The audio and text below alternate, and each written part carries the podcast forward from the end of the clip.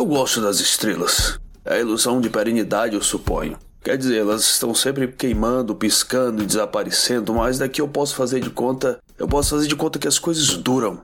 Posso fazer de conta que vidas duram mais do que momentos. Deuses vêm e vão, mortais lampejam, reluzem, se apagam. As estrelas e as galáxias são coisas transitórias e fugidias que piscam como vagalumes e se desfazem em pó e frieza. Mas eu posso fazer de conta.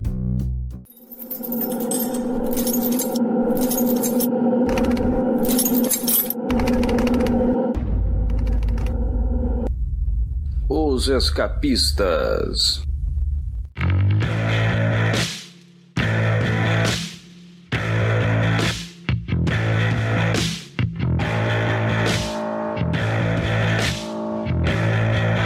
Considerado por muitos, e eu me incluo entre eles, o ponto mais alto do trabalho de Neil Gaiman em Sandman, Vidas Breves, é também um grande ponto de virada na série. O elo pelo qual segredos mencionados em volumes anteriores são revelados e onde ações são tomadas, tornando eventos seguintes inevitáveis. Enquanto Casa de Bonecas pode ser considerado o primeiro pico onde o roteirista explora um mundo no qual Morpheus existe, Estação das Brumas expressa e estabelece o lugar do sonhar nesse mundo e o que significa ser o rei dos sonhos. Já Vidas Breves dá aos leitores um aprofundamento há muito esperado nos laços de família que unem os irmãos perpétuos. Vidas Breves pode ser resumida em uma única frase: sonho e Delírio embarcam num road movie numa busca para encontrar o irmão há muito desaparecido, Destruição, que abandonou seu reino sem explicação uns 300 anos antes. Basicamente é isso, e muito mais. É uma longa trama dividida em nove capítulos que orbitam num enigma que poucos se arriscam a solucionar. O que constitui uma mudança genuína? E aí, será que a gente deve se arriscar? É o que veremos daqui a pouco. Eu sou Luigi e nada escapa aos escapistas. Na noite de hoje eu tenho a honra e o prazer de pegar a estrada com o adestrador do Barnabás, Maurício Dantas. Olha, se eu fosse a destruição, eu ia embora dessa família também. Viu? Com o primo distante do Mervin, Mauro Elovitch. Mais rabugento que o Mervin e mais irônico do que o Barnabás. E com o rei da destruição em pessoa, Reginaldo Hillman. Opa, e aí? É isso. No cinema anotado de hoje, discutiremos as edições 41 a 49 da série regular, compiladas recentemente no sétimo volume da coleção dos 30 anos.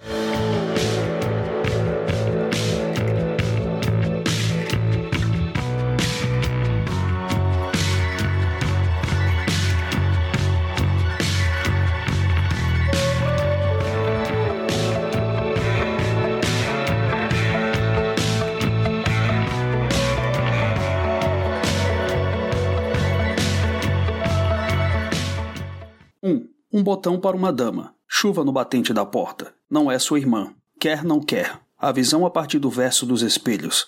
Diário do ano da peste. O número que você discou. Andros é um senhor de 70 anos de idade, né? Todos os dias ele sobe por uma escada de pedra esculpida rente a uma colina de uma ilha grega onde mora há anos com sua família. Andros é muito grato pela honra concedida a ele e os seus, né? De serem os protetores, guardiões e sacerdotes imbuídos de proteger o templo secreto que está instalado nesse pequeno arquipélago. Quando ele chega ao topo, todo dia de primavera nos últimos 60 anos, ele colhe um botão de cerejeira e coloca no túmulo de Lady Johanna Constantine, tal como seu avô e pai faziam antes dele, né? Depois disso, ele segue sua rotina, checando a segurança do lugar e distribuindo alguns puxões de orelha até que chega num pequeno templo onde presta pequenos afazeres para ilustre cabeça decepada que lá habita e ainda vive mesmo depois de todos esses milênios. A cabeça é cortês com Andros, né? Mas o confunde com o seu avô. E aí, Mauro, o que é que você acha dessa vida de Orfeus, né? É como se fosse um tetraplégico desconstruído, né? Isso não é vida, né? Que coisa, assim, é uma maldição dele, né? Você vê claramente, né? além dele ter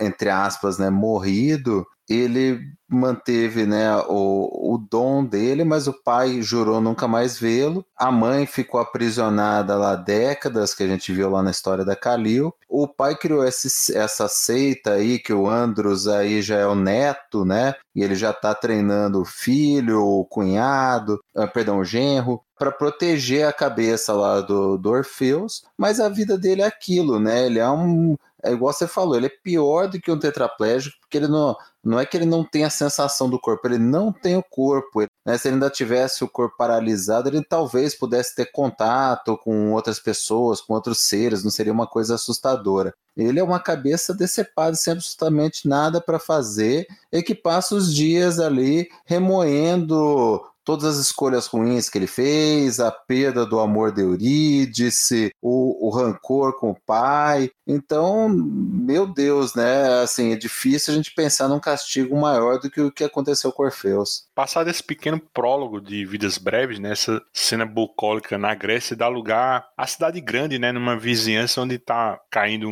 uma chuvarada, né, e uns mendigos se abrigam. Daí na pequena cobertura que reveste né, as portas das casas, uma velhinha pedinte se solidariza né, com uma jovem que não fala nada com nada, né? Então a, a velhinha pergunta se ela perdeu os pais, né? E eis que ela fica zangada e responde que não, que não perdeu seus pais. E o que ela perdeu foi seu irmão. Daí levanta-se dali, né, e parte em direção a um clube noturno de bondagem, né? Estamos falando de Delírio, né, a caçula da família dos Perpétuos. Ela tem um, um visual andrógeno, né, punk, né, traja roupas largas, né, totalmente assim maltrapilha, assim com um side hair, né, e mecha de várias cores, né. Na verdade, o cabelo dela muda o tempo todo, né, na velocidade de um quadro para o outro, né. Então tem hora, às vezes que ela tá com longas meias de arrastão, assim, esburacadas, né. Ela sempre tá de pés descalços, né, bem maluquinha, divertida e um pouco vulnerável, né, assim. Eu acho que com exceção de morte e destruição, que são os mais assim extrovertidos, ela contrasta, né, com todos os outros irmãos, né, que são mais circunspectos, né, e sombrios. Então, enquanto você não sabe o que os outros estão pensando ou sentindo, ela é um, acho que ela é um livro aberto, né? E tá sempre demonstrando assim suas emoções, né? Então ela tem um senso assim de humor estranho, né? Tem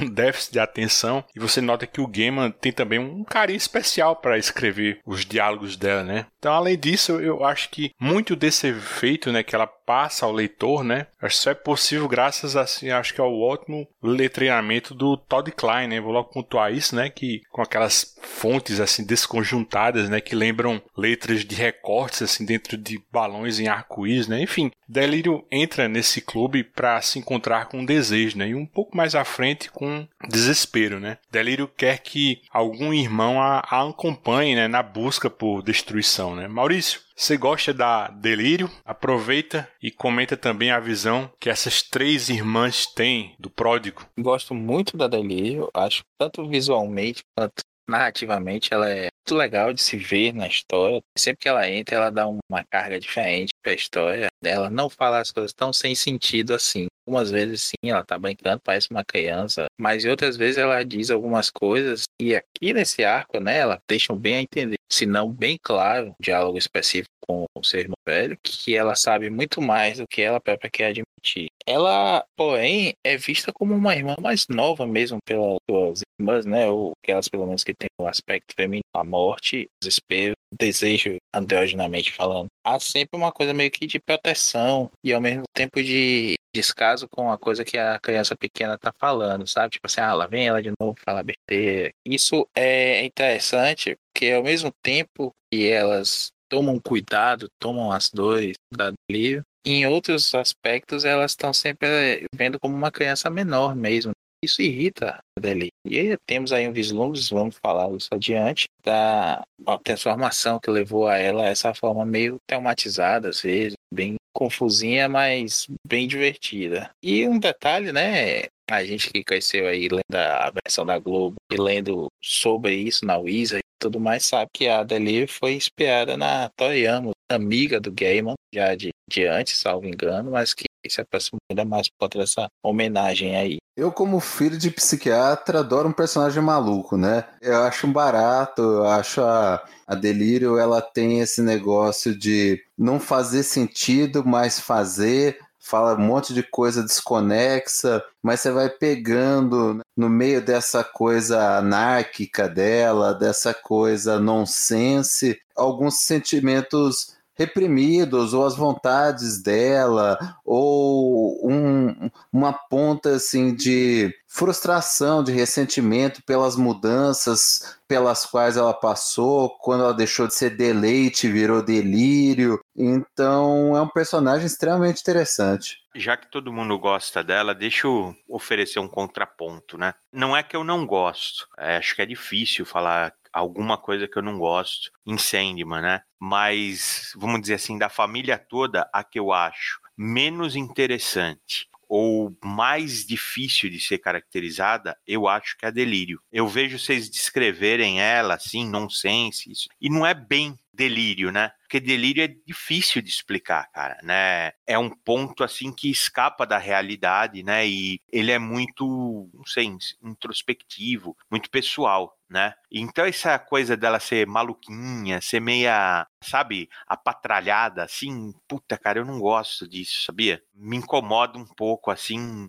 Foi o que eu falei, não é que eu não gosto dela, me incomoda. Eu ver que ela tem aqueles pontos de brilhantismo e ver a coisa por uma perspectiva que os outros irmãos não veem, que ela é quase que subestimada, né? Ela não é menosprezada, mas subestimada ela é sim eu gosto disso, mas ao mesmo tempo eu acho ela incômoda, me irrita um pouco. Eu acho, por exemplo, o mistério da desespero mais interessante, a relação dela com a desejo. A desejo é um puta personagem interessante, né? A morte nem se fala, né? Mas eu acho a Deli de todos, se eu fosse fazer um ranking, eu diria que ela, que ela é a que eu tenho menos interesse. Aí eu só queria comentar uma coisa aqui, uma coisa que eu não gosto dela, na verdade, é essa tipografia toda que confunde a leitura. Acho bacana a ideia, se o conceito é legal, mas a forma como é apresentada, pelo menos aqui nas versões nacionais que eu já li, a da Conrad ainda é um pouquinho maior, mas essa série 30 anos que vi agora, não, não vou criticar aí qualidade gráfica, não é isso não, mas eu acho que atrapalha um pouquinho a, a leitura, principalmente, e aí eu tô falando da edição nacional, na tipografia que foi criada para a versão nacional, não sei se utilizou a original, acredito, eu, ela é por de Klein, deve ter feito à mão mesmo, mas muitos pontos de sinalização mesmo de fala, pontos e vírgulas se confundem. Em alguns momentos você tem que apertar o olho e ver o pontinho lá no meio daquele fundo colorido, né? Tem quase que um, um arco-íris concêntrico ali em vários balões, aí depois muda o padrão. Eu acho que isso prejudica um pouco a leitura. Gosto da coisa de não ser alinhada, letra, né? Mas não gosto tanto assim da mistura. A tipografia, as cores e não alinhamento da, das linhas, para mim é um, é um excesso aí. Pelo menos na versão nacional isso atrapalha. Agora, uma outra coisa que eu, que eu pensando aqui, não é que a delírio não faça sentido, né? Mas assim como quem delira, quem tem uma viagem louca qualquer, aquele delírio só faz sentido para ela, né? E a gente vai entender lá na frente algumas coisas que ela quis dizer. Eu não acho que ela seja infantilizada necessariamente, mas ela é vista como filha menor mesmo, né? Da família. Então o Gaiman, na minha cabeça, brinca com isso aí. Cara, eu acho que tu ia gostar da versão da Globo em flop, a edição original. Não tinha nada disso, assim, a, a, a fonte. Era normal, só dentro do balanço meio arco-íris, né? Só que aí, depois, né, dessa apresentação aí da Delírio, né, ela vai ao encontro da Desejo, como eu falei ainda agora, e vai convidá-la, né, para fazer essa busca, né, do destruição, né? E a Desejo assim, é bem fria com ela, né, e, e tenta dissuadi-la, né, dessa ideia, né? E é bem interessante que a Delírio pega ela assim, ah, logo você, né, você tentar dissuadir alguma pessoa de um desejo, né? Quer dizer que ela não tem nada de maluca, né? Ela tem consciência das coisas, né? Mas eu acho que a parte que eu gosto mais dessa edição, assim, que mais mexe comigo, é quando ela se dirige ao reino da desespero, né? Que é a visão do reino da desespero, né? Que é, essa aquela ideia dos espelhos assim, como um, um, instrumento assim que inflige dor nas pessoas, né? Porque eu, eu, fico imaginando assim que uma pessoa assim desesperada, né? Acho que sem esperança, né? Assim com baixa autoestima, né? Pensamentos suicidas, como o caso do pedófilo, né? Do supermercado, assim que tem aqui nessa história, mas que ele não tem coragem de tirar a própria vida, né? Eu fico imaginando que para uma pessoa assim, não apenas nesses casos específicos, mas para qualquer pessoa que se odeia, né, ou tá em frangalhos emocionalmente, assim, deve ser terrível, né? Olhar para o seu reflexo no espelho, né? E aí a desespero conta isso, né, para delírio, né? Logo de partida, né, assim, acho que um certo orgulho, né, como se tivesse acabado de executar um bom trabalho, né? E cara, e é foda, né, que a desespero sabe, né, que a função dela é algo assim que traz miséria às pessoas, né? É algo bem desprezível, né? Talvez ela tenha internalizado que ninguém além da irmã gêmea, né, a, a desejo, tenha alguma afeição por ela. Né? E nesse caso, me parece mais assim um, também uma relação tóxica, né? Onde a, a desejo é a alfa. Né? Então, quando o Destruição demonstra um carinho por ela, né? Quando a beija no rosto, né? Sem qualquer repulso, né? Isso a faz assim ter um, sentimento mútuo por ele, né? Talvez acho que Destruição até entendesse, né? Que as funções que os dois ocupam não sejam tão diferentes, né? Porque um é concomitante ao outro, né? E aí, quando o Delírio a pede, né, para ir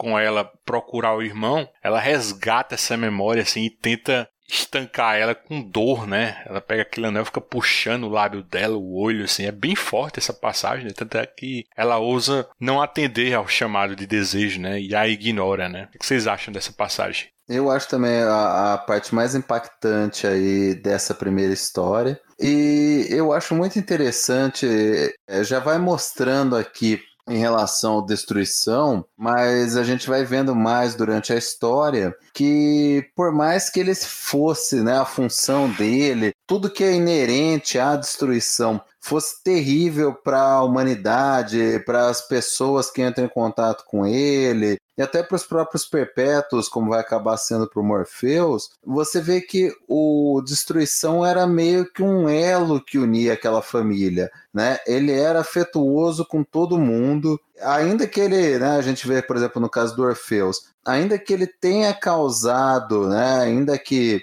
ele que acabou desencadeando a tragédia lá, o que levou à morte, né, ao despedaçamento do Orfeus, foi desencadeado pela conversa inicial com destruição. Você vê que em relação aos perpétuos, em relação à família, ele sempre tenta ajudar, ele sempre tenta se mostrar carinhoso, sempre tenta se mostrar atencioso. Por isso que as irmãs sentem falta dele, né? Você vê assim o afeto, a falta de repulsa, o entendimento que ele tem com a desespero. Você vê que, né, nas outras edições, quanto que ele lidava bem, quanto que ele era afetuoso, cuidava da delírio, ele tinha uma relação boa com a desejo, com a morte, muitas famílias têm isso, né? Aquele elo, ele era que dava a liga para aquela família, né? Ele era o centro, era aquela pessoa afetuosa. Você vê que, e ainda indiretamente, fazendo isso, às vezes ele acabava causando sofrimento porque era da própria natureza dele. É um personagem muito bacana, o Destruição. Pois é, tá aí, né? Uma coisa interessante. Mesmo inconscientemente, sem ter a intenção, óbvio, ele leva a destruição ao Orfeus. Né? E gosto dessa, dessa disso que vocês falaram, e realmente as irmãs, curiosamente, cada uma de uma forma, são mais abertas ao destruição. Ele é, é o irmão legal, né? É, pega no pé de ninguém, que dá bronca nos outros, tipo, rapaz, tá fusão aí, que é isso. E acaba enchendo o saco e se mandando. Ele cria um vácuo muito grande que o sonho não criou, destino nem se fala. É aquele irmão que foi fazer faculdade de direito em outra cidade, nunca mais deu notícia. E, enfim, que dizer de desejo, irmão, irmã, né? Podia até ser menos presente, ela tá sempre arquitetando. Mas eu acho interessante como o Gaiman quer deixar claro desde o começo que aqui, diferente de em outros momentos da história, desejo não tem nada a ver, né? Ela não quer algo e é questionada pela própria irmã quanto a isso. Algumas coisas são imutáveis. As pessoas amam e morrem, sonham, destroem, desesperam-se e enlouquecem. Cumprem seus destinos, seguem o curso de suas próprias vidas. Nós cumprimos nossa função, assim como os humanos a deles. Isso não mudará. Antes da gente discutir a capa da edição 41, eu queria dizer que uma das coisas que me encantaram nessa releitura foi a arte da Jill Thompson, né? Ela teve antes, assim, uma passagem discreta na série, né? Na, na historinha do Parlamento das Gralhas, no volume anterior. Mas ela me ganha, assim, com esse estilo simples, né? Cartunesco, assim, mas ainda assim bem realista, né? Todos os perpétuos que ela desenha, acho que estão ótimos, né? A, a Desejo, né? Ela emula bem a assinatura do Patrick Nagel, né? Que a gente comentou bastante lá atrás em, em Casa de Bonecas, né? E é bem curioso que ela e o Gaiman se conheceram numa San Diego Comic Con, né? E aí algum fã, assim, chegou com um desenho da morte, né? Assim, nua e mostrou pra ele, né? Daí à tarde ela, ela tava na fila, assim, para pegar um autógrafo dele, né? E quando a Jill Thompson se apresenta, ele diz: Ah, você, né? Foi você que desenhou a morte nua, né?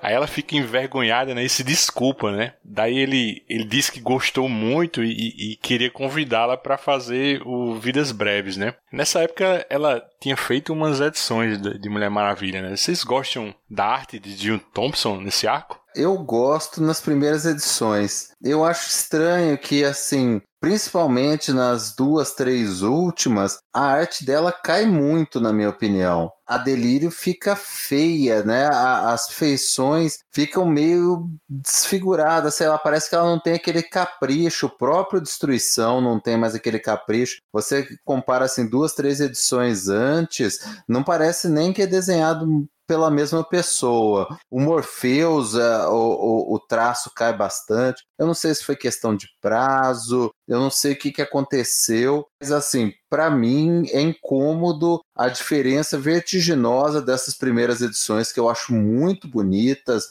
Acho que a arte funciona perfeitamente para a história, com as últimas que eu acho meio esculachadas. Acho isso também, viu, Mal? Acho que rolou uma fadiga ali dela, talvez não ter pique na época fazer tantas edições seguidas. Cobrou, né? O estresse, o cansaço, cobrou ali. Penso isso também. Eu gosto e não gosto. Eu acho que Sandman tem um histórico de finalistas tentando estragar a arte do desenho. Tava revendo mesmo até o, um, um anterior aqui que eu tava falando, foi o Terra dos Sonhos. Tava vendo como finalista, me passou o nome dele agora, não tô com o volume perto, mas ele finaliza três desenhistas ao longo da cadernado e os três ficam com traço parecido porque ele insiste em o traço dos caras, né? Por outro lado, quando eu tava assim, mal pensando, pô, mas que negócio feio, que traço feio. Tem uma parte que ela desenha uma morte bem cabeçuda, assim. Sonho não, não falo tanto porque, como a gente vê em vários momentos ao longo todo o gibi, ele se molda, né, ao interlocutor, ele muda as próprias roupas e tudo mais. Beleza.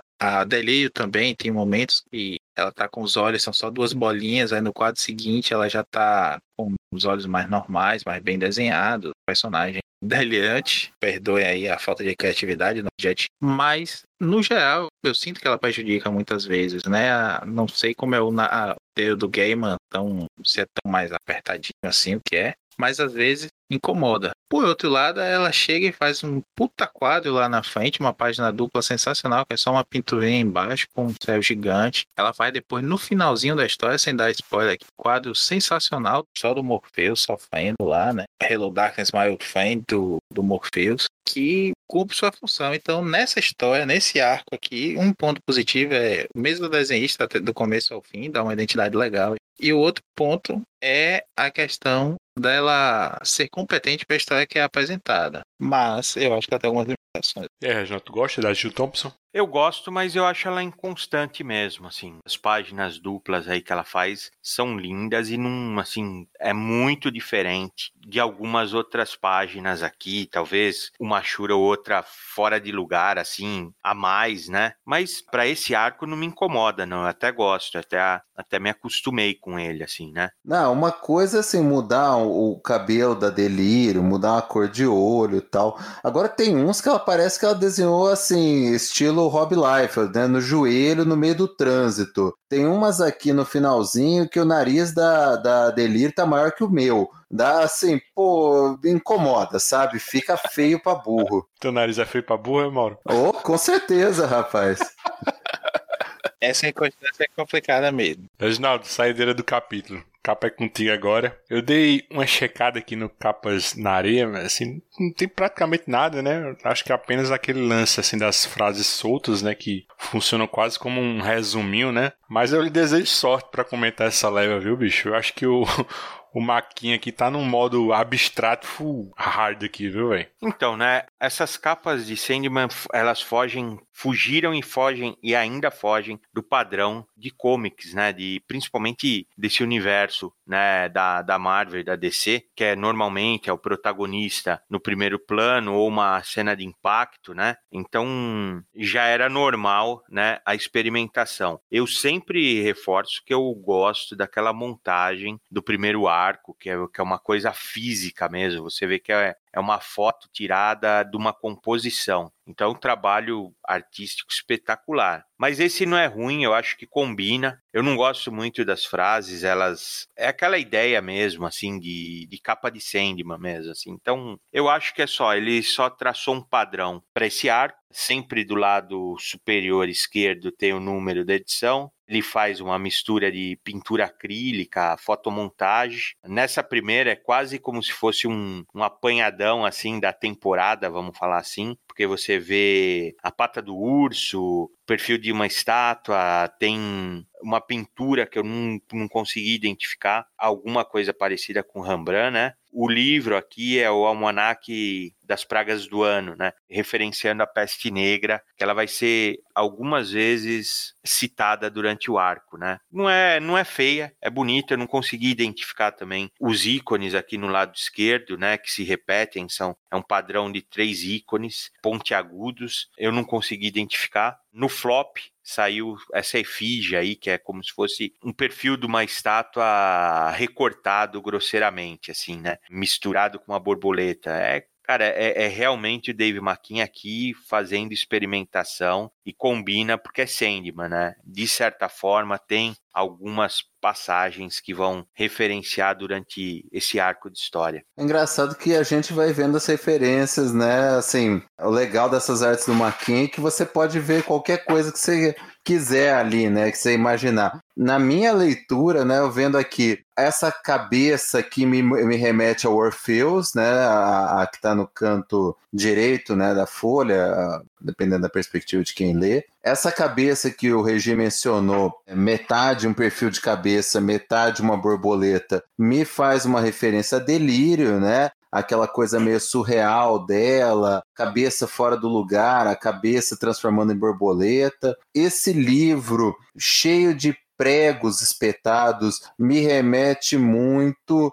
a desespero e assim me parecem referências ao que está tendo na história, ainda que né, dentro de uma, uma experimentação doida aí do Maquin. E tem lá em cima a lápide né, da Johanna Constantine, né? Ah, lá no canto superior esquerdo, né? Isso, com as flores. É, isso aí.